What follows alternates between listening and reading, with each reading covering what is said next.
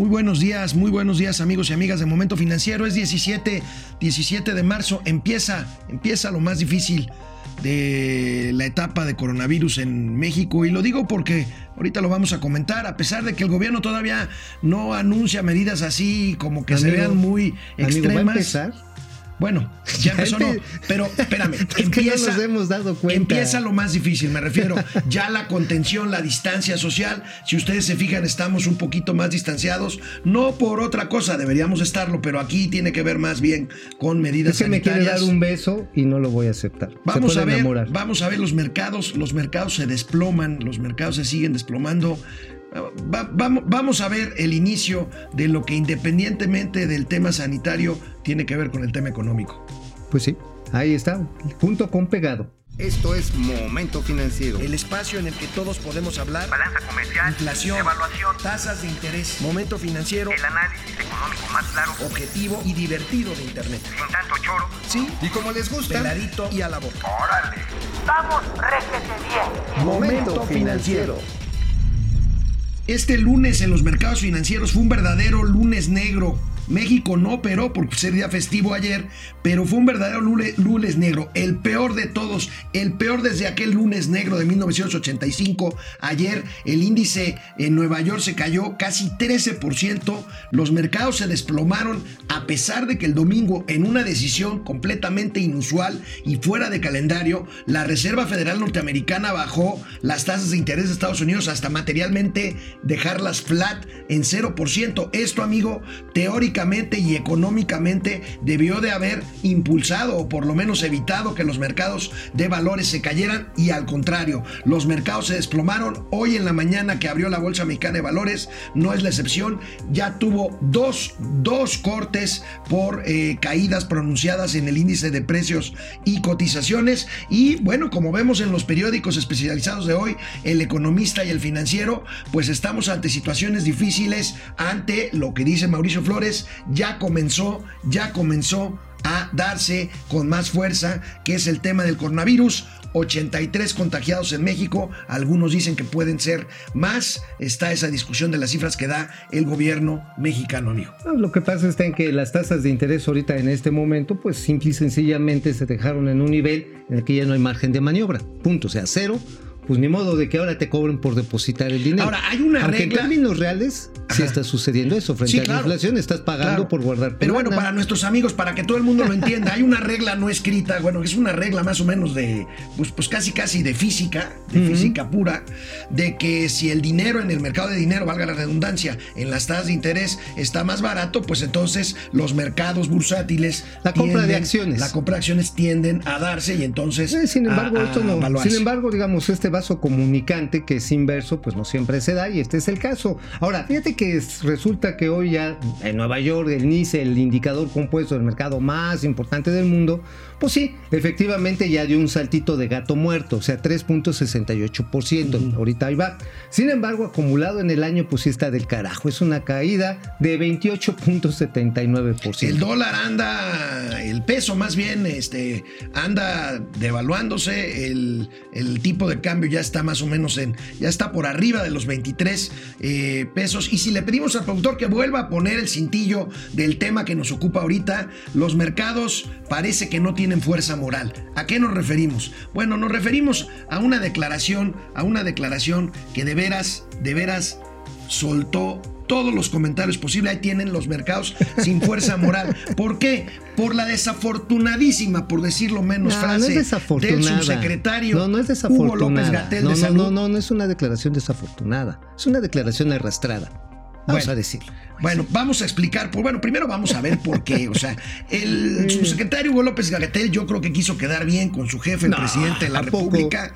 Y bueno, salió, salieron los reporteros porque el fin de semana nosotros estuvimos en eh, Acapulco, pero de ahí de Acapulco el presidente se fue a hacer una gira en donde besó niños, en donde abrazó a todo el mundo. Y bueno, le preguntaron a López. Los le preguntaron a López Gatel pues, si esto no iba en contra de las propias recomendaciones sanitarias que había hecho. Y esto con contestó el señor López Gatel. Entonces la duda es, si llegara a ser portador e iba a las zonas, eh, como usted mencionaba, de alta marginación, ¿podría eh, contagiar de alguna manera o no? La, como portador. la fuerza del presidente es moral, no es una fuerza de contagio. Bueno, pues ahora sí que en vez de López Gatel ya vamos a ponerle López Miau. ¿No? Digo, digo, para pronto. Oye, porque lo que intentó hacer es decir, no, es que el presidente lo que le hace el viento a Juárez, o sea, es tan, tiene tanto apoyo moral que no se puede enfermar. Esto, esto ha sido motivo de comentarios y de burlas en la prensa internacional que no podían creer que el encargado de la comunicación de la pandemia en México dijera que el presidente tiene fuerza moral y no fuerza de contagio. Yo sabes cómo le llamé amigo y tú me lo celebraste mucho. Que eso, eso ya es hashtag maromavirus. Maromavirus. No coronavirus, maromavirus. Sí, no echar maromas. Digo, ya hay que en vez de este, ahora sí que darles su Tamiflu o darles su té de hinojos a estos amigos, pues hay que darles un lonol para las torceduras del lomo y su collarín, porque se van a desnucar en una de estas. Oye, fíjate que hablando precisamente del señor López Gatel, eh, precisamente al estar diciendo que no hay problema o que el presidente no pasa, pues hoy también el presidente hizo referencia a que va a empezar a hacer eventos en los que nada más este, con los, con los este, habitantes, por ejemplo, de Guelatao, porque viene el aniversario de Bomberito Juárez, ¿no? Ah, no, perdón, por eso multaron a al loco Valdés, ¿te acuerdas? Me acuerdo muy bien, pero hace muchos años. cuando... pero igual y ahorita nos multan por decirle Bomberito Juárez, al primer presidente bombero de la nación. este, pero bueno, tenemos el video de. a ver, a ver yo, eh, esto ya no nos da tiempo. Después del corte, vamos a ver, vamos a comentar las medidas que está tomando el mundo y que México todavía no. Y vamos a contrastarlo precisamente con lo que sería una violación a las normas más elementales de, eh, de atención eh, sanitaria, como es, pues, de que yo creo que el presidente debería estar suspendiendo este tipo de eventos, aunque sea nada más. Mira, Guelatao tiene una población de 500 personas, pero bueno. Pues, ¿sabes este qué está diciendo? Dice, no, es que sabes que de esa manera vamos a evitar que nos sigan criticando los conservadores. Ok, le vale, o sea, le vale gorro lo que le digan los expertos epidemiológicos. El, el, caso es que no lo critican. El caso es que no lo critican. O sea, otra vez se vuelve a pelear contra los críticos. Bueno, lo que menos vamos a una pausa, regresamos. Canal 76 de si no se olviden. Bueno, amigo. Oye, pues ¿qué, qué fijación tendrá el presidente, amigo, de que todo lo que se le diga cree que es un ataque? Que todo es una conspiración, que todo es, un... Es terrible. Son ánimos de, de torpedearlo, Híjoles. Bueno, sí, tendríamos que recurrir a un eh, de estos psiquiatras de estilo freudiano, freudiano como para, hablar de las fijaciones. De las fijaciones, sí. Bueno, en todo el mundo se toman medidas extremas. Eh, medidas extremas, créanme, países completos cierran fronteras, países como Austria, países como España, ciudades completamente contenidas como Madrid, en donde vemos a la policía pelearse con los ciudadanos que quieren salir a las calles y que no los dejan. Hasta Trump, que había minimizado todo esto, anuncia medidas para contener el avance del virus y anuncia medidas fiscales, fiscales para apoyar la economía eh, de los Estados Unidos. La embajada de México, de Estados Unidos en México, anuncia la suspensión de cualquier trámite de visas y cualquier trámite consular en México, pero, pero el presidente, amigo, lo que tú estabas anticipando antes del corte, el presidente de México va a seguir con sus giras. Aprovecho para comentarles que voy a ir el fin de semana a Oaxaca porque el 21 eh, es la conmemoración, la celebración del natalicio del mejor presidente en la historia de México, Benito Juárez García. Entonces, nada más pedirle a los ciudadanos de Oaxaca, amigas, amigos, que nos queremos mucho, que en esta ocasión me reúna solo con los pobladores de Guelatao, que este sea la ceremonia en Guelatao y que ya va a haber tiempo para visitarlos en todos los pueblos. Bueno, pues sí, digo, yo si fuera, digo, no soy un experto psiquiatra ni nada por el estilo, medio leí por encimita algunas obras de, del señor Freud, pero pues esto parece propio de la etapa anal, ¿no? O sea, sí, de la etapa en la que estás actuando casi como infante y todo es la recepción de culpas. Pues miren, mientras el presidente López Obrador está muy preocupado por ir a Guelatao, pues Pedro Sánchez, el presidente del gobierno español, acaba de anunciar recursos por 200 mil millones de euros para paliar eh, los efectos que va a tener en las empresas esto. Es que quiero decirles algo, ahorita estamos en la parte de salud, es lo más importante. Hay que cuidarnos, hay que quedarnos en nuestras casas, si no es necesario salir, nosotros aquí estamos porque tenemos que estar aquí, pero ya... En México la sociedad está tomando la batuta, las organizaciones, las empresas, los bancos, las escuelas, las universidades no esperaron más. El gobierno había dicho que se cancelaba a la próxima semana y ya muchos lo están haciendo desde hoy. pero a ver, no es los 100 millonzotes de pesos que el gobierno de la Ciudad de México dice que va a utilizar para combatir el coronavirus como se debe. Mira, amigo, es increíble que menos de 24 horas después de que el gobierno de la Ciudad de México permitió que 60 mil personas se juntaran en el Vive Latino, salían a decir se cancelan los eventos masivos. Menos de 24 horas después de Vive Latino. Tache para todos los que fueron, realmente se expusieron a lo tarugo, se les dice a lo pendejo, pero no lo quiero decir porque estamos en un horario familiar. Pero también se expuso, se expuso el gobierno y la empresa. O sea, Ocesa, ¿qué diablos? el señor Alejandro Soberón, o sea, si ya habían vendido, o sea, esto no demuestra otra cosa más que una, pues yo diría una avaricia torpe una torpe avaricia. digo, la verdad que. insisto, estamos en la parte sanitaria, pero créanmelo, créanmelo, la parte económica va a sufrir y va a sufrir mucho. no estoy siendo agorero del desastre. No, no, no, no. a ver, si hay cosas difíciles. Es que, es que para, para, para atender un mal hay que tener el diagnóstico correcto. ¿Y por qué digo esto? Porque al cerrar el, el fin de semana pasado la Convención Nacional Bancaria, pues el presidente de la República, por lo visto, ve otro México. Veamos, escuchemos cómo cerró, cómo cerró el fin de semana la bancaria el presidente de México. A ver.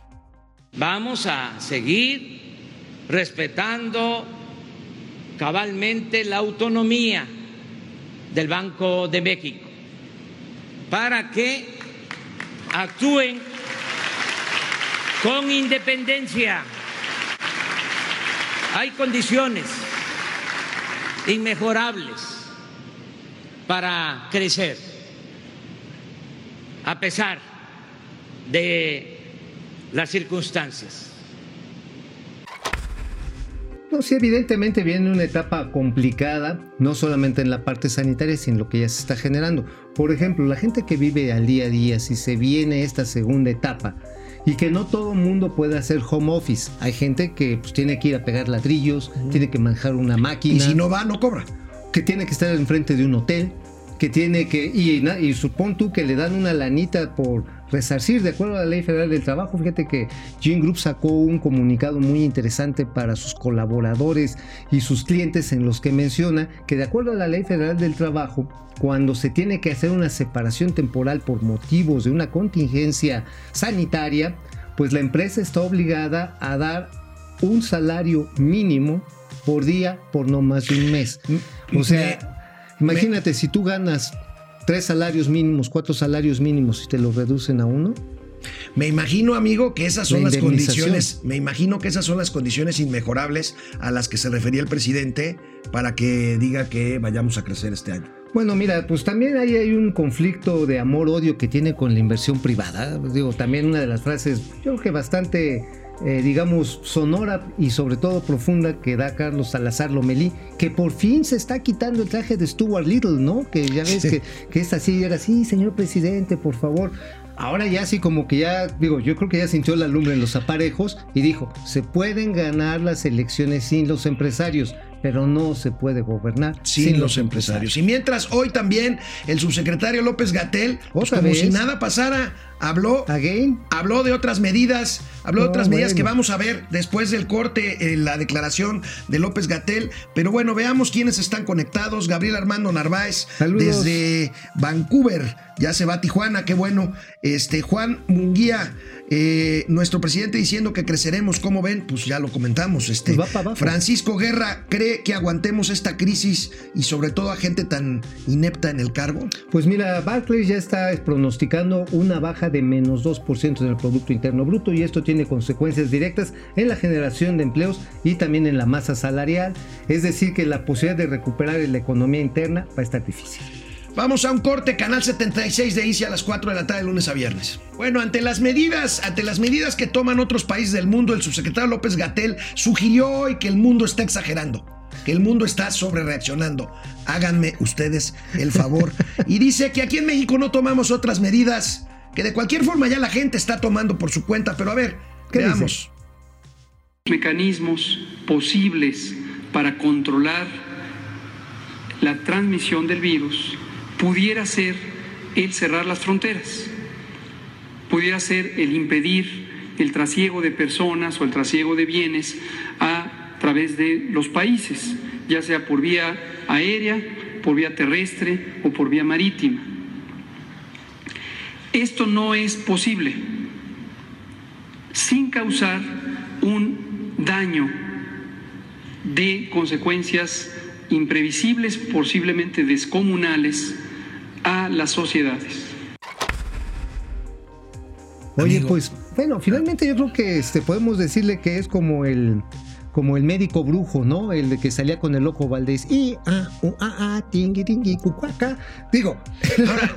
a ver, amigos, ¿ustedes creen que el cierre de fronteras para personas en otros países, sobre todo europeos, es por gusto? Es por gusto o que además incluye el, bien, el, tras, el trasiego de bienes? Por supuesto que no. El trasiego de bienes, por supuesto, las cadenas de suministro van a, van a sufrir un daño, pero por supuesto no estamos hablando de aislar por, completamente una especie de estado de sitio es un tema que tiene que ver con que ¿no? es, es, pero es un tema que tiene que ver, amigo, con que el virus se transmite a través de las personas y entonces hay que evitar, hay que hacer un distanciamiento social, como dicen los que saben, para evitar en lo posible lo que todos nos va a pasar, que va a haber una cadena de contagios. Italia quizás es el mejor caso, ¿no? Pues Italia es el mejor caso en que dijeron, oiga, vamos a suspender y los italianos, pues les valió una pelada y dos con sal y se fueron de vacaciones y ahorita llevan el 15% de los casos infectados. Caso contrario, China, que es un gobierno dictatorial, eso sí dijeron, no cerraron ciudades encerrados y ya superaron la crisis. Entonces lo que tenemos evidentemente pues, mira, ¿sabes qué voy a hacer? Mañana yo creo que me voy a traer un kit de medicamentos estilo el doctor Hugo López Gatel para demostrar cómo podemos ayudar a nuestra amiga doña Austeridad Republicana a mantener la forma ante estos momentos porque pues dice que todo está exagerando. Es como el chiste del borracho que va en sentido contrario, ¿no? Sí. Y que, escucha que, le dicen de repente en el radio, cuidado, los que van por periférico, va un loco en sentido contrario. Unos son muchísimos. Unos son un chorro.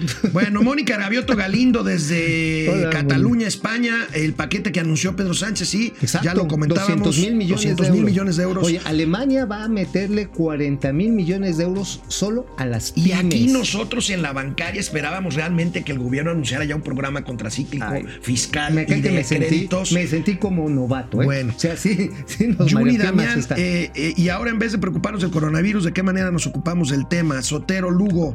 Lavarse las manos, aseo, distanciamiento así es. Héctor Martínez. Mantenerse sanos. Jesús Eduardo López. Saludos desde la Cavernícola Oriental. Juan José Medina Ordaz desde Sombrerete, Carly, Carly Ortiz desde Monterrey, Marcela Naya desde Colima, Leopoldo Tobar desde Jutepec, ahí pegadito a Cuernavaca. Saludos, Jorge Gar, saludos desde Zapopan y Norma Carballido. Es conveniente comprar dólares en este momento, híjole, están carísimos. Bueno, pero a, ver, este, a ver, amigo, a ver, no quiero ser agorero del desastre como tú comprenderás. Este, sin embargo, las presiones que se están dando sobre las reservas internacionales de México sobre el mismo programa de coberturas cambiarias, están haciendo que algunas personas que tenían deudas en dólares, que habían comprado a 18 dólares por peso y ahora estén 25, perdieron de la noche a la mañana millones de pesos. Esto está empezando a presionar el mercado. Lo digo con toda la responsabilidad. El próximo umbral es 25 pesos próximo umbral y sobre todo porque la ligereza, la liviandad con el que este gobierno está actuando digo, la sociedad civil hemos, hemos sido lo que estamos tomando ahora las riendas de esta circunstancia.